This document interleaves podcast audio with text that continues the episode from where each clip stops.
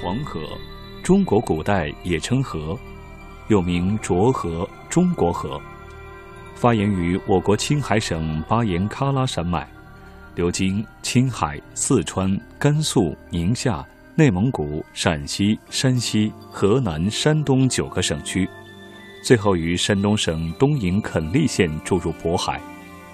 干流河道全长五千四百六十四千米，仅次于长江。为中国第二长河。据地质演变历史的考证，黄河是一条相对年轻的河流。在距今一百一十五万年前，现在的黄河流域内还只有一些互不连通的湖盆，各自形成独立的内陆水系。关于黄河是什么时候形成的？北京大学地球与空间科学学院的潘茂教授从地质学的角度做了讲解。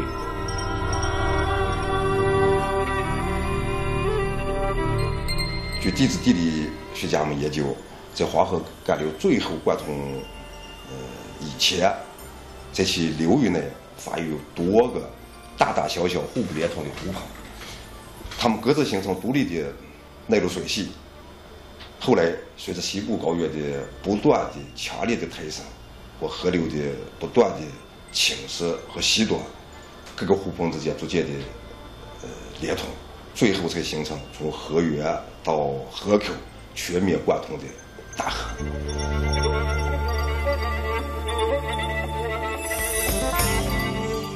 随着西部高原的抬升，河流侵蚀袭夺，历经数万年后，各盆湖间逐渐连通，构成了黄河水系的雏形。后来，黄河才逐步演变成为从河源到入海口上下贯通的大河。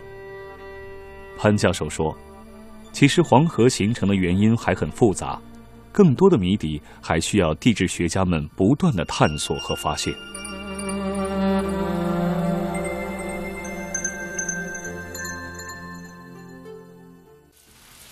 早在公元八百二十一年，中国人就开始寻找黄河的源头了。根据史书的记载。中国古代的学者先后四次到达黄河的河源地区。最精确的一次测量发生在公元一七一七年。当时的清朝皇帝康熙派遣两位高僧前往河源测图，指出黄河上源三条河，中间一条叫马曲，认定这里是黄河的本源。一九八五年，科学家经过多次考察，根据历史传统。确认马曲为黄河正源。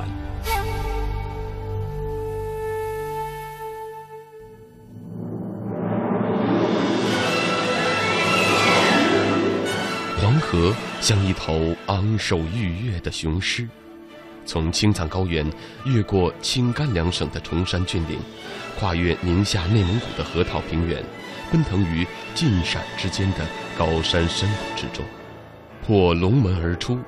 在西岳华山脚下掉头东去。欢迎继续收听《魅力中国》，黄河。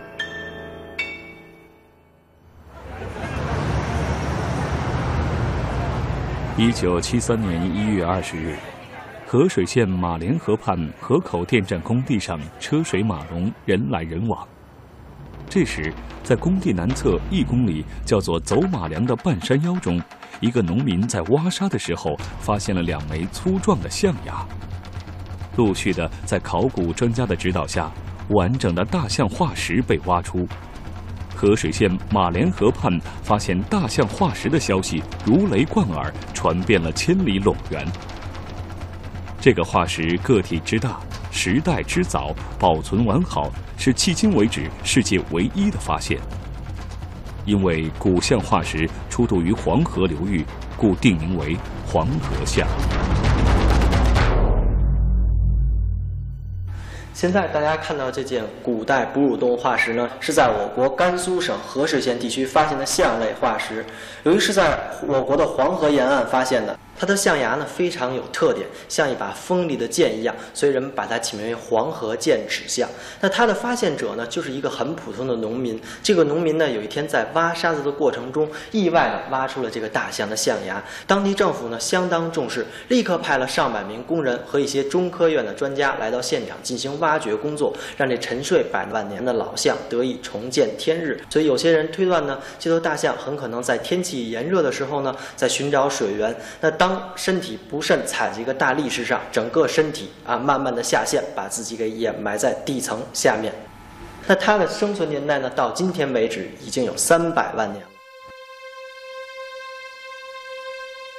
黄河象的全部骨骼集中保存在十二平方米的范围之内，各个部位彼此关联，说明它仍然保持死前半立半卧的姿态。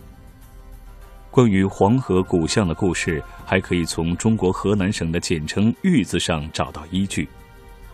这个字显示在数百万年前，这里也曾是大象出没的地方。黄河象的出土在国内外引起了很大轰动，它的发现对研究黄土高原远古时期的地形地貌、气候物种等提供了极为珍贵的资料。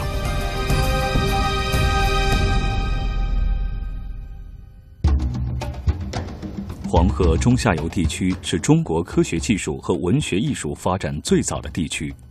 十九世纪末，发生了一件足以改变东方文明史和世界史的大事。一八九九年秋，祖籍山东，在北京做官的王懿荣患了疟疾，给皇帝看病的太医为他开了药方，其中有一味药叫龙骨。他派家人到一家百年老药铺买回了药。王懿荣打开药包，惊奇的看到片状的龙骨上居然有些刀痕。对古代文字颇有研究的王懿荣立刻想到这些刀痕可能是一种古代文字，于是又派家人到那家药店购买了那种中药，以便证实他的猜测。王懿荣后来打听到。龙骨均采自河南省安阳西北面的小屯村。这个小屯村原来就是一再迁都的商朝最后一个国都的所在地，当时称作殷，因此后世称这个古代王朝迁殷后历时两百多年的时代为殷商。甲骨文就是三千多年前的殷商晚期的人呢，为了占卜，用铜刀刻在龟甲兽骨上的文字，这叫甲骨文。这个甲骨文呢是三千三百年前，这个商代晚期的文字，所以甲骨文发现以后呢，就是把中国文字最早的就是成系统的文字往前推进了一千多年。三千多年以来，甲骨文虽然经过了经文、篆书、隶书、楷书等不同书写形式的变化，但是以形音义为特征的文字和基本语法保留至今。成为今天世界上五分之一人口仍在使用的方块字，对中国人的思维方式、审美观产生了重要的影响，为中国书法艺术的产生和发展奠定了基础。走遍华人社会，即使方言难以交流，方块字写在纸上一目了然，亲不亲文字根？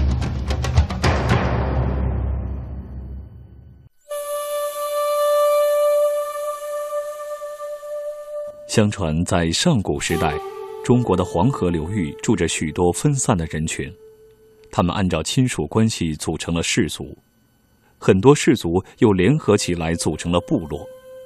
黄帝和炎帝就是其中两个大部落的首领。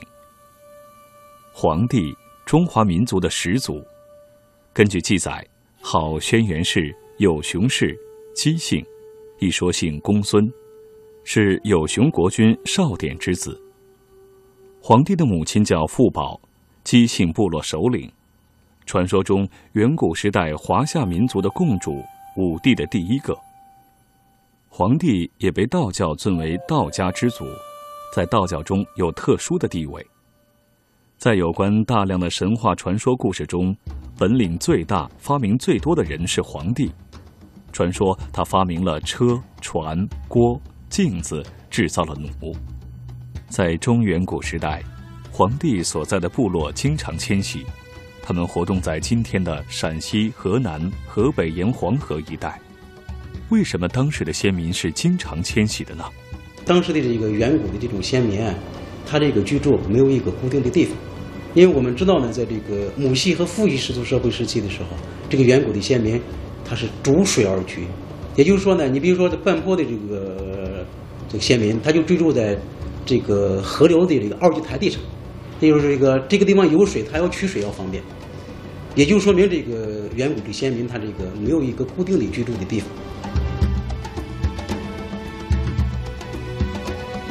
为什么皇帝叫皇帝呢？古书里这样解释说：皇帝是管理四方的中央的首领，他专管土地，而土是黄色的，故名皇帝。然而，皇帝还有一个名字——轩辕氏，这个名字又是怎么来的呢？这位皇帝号轩辕，轩辕是他的号。这个轩辕有不同的说法，比如说有一种是说。皇帝生活的一种轩辕丘，有一个地名叫轩辕丘，所以给皇帝的号就是轩辕。有的认为皇帝发明了舟车，所以把他这个车辕嘛，把它叫这个轩辕轩辕。所以有种种不同的说法。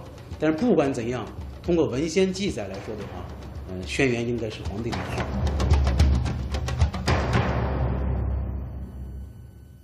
跟中国历史上众多的著名人物一样，皇帝的身世充满了神秘的色彩。在中国的传统中，皇帝是一个大部落族长的儿子，他的母亲渴望生一个儿子，于是经常求神问卦。一天，这个母亲在野外祈祷的时候，突然间狂风大作，她觉得浑身麻木，眼花缭乱。此后，母亲就怀孕了。相传，皇帝的母亲孕期长达两年。这天，天空出现五彩祥云。百鸟朝凤的吉兆，有人预言此处必有圣人出。果然，农历二月二日，皇帝降生。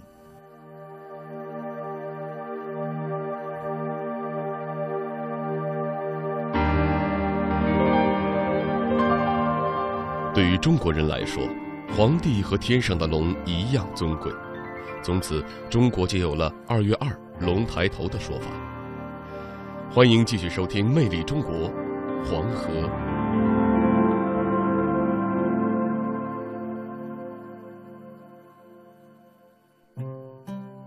据传，皇帝出生几十天就会说话，少年时思维敏捷，青年时敦厚能干，成年后聪明坚毅。《史记》中间关于皇帝的记载比较多，也比较集中。